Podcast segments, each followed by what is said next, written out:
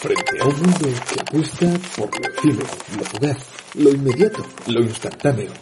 Un mundo donde nuestro interés dura lo que dura una story de Instagram. Allí donde las indigestiones por de contenidos vacíos están a la orden del día.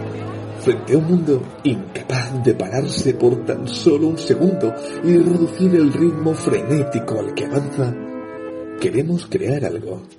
Un lugar, un rincón, un oasis literario donde saborear una a una las palabras, mimarlas, cuidarlas, dedicarles su tiempo y darles un espacio.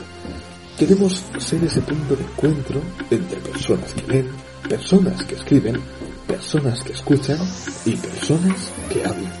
Queremos crear un podcast para quienes aman las palabras por encima de todo y en todas sus formas. Así que toma asiento porque esto es Radio Mandarache.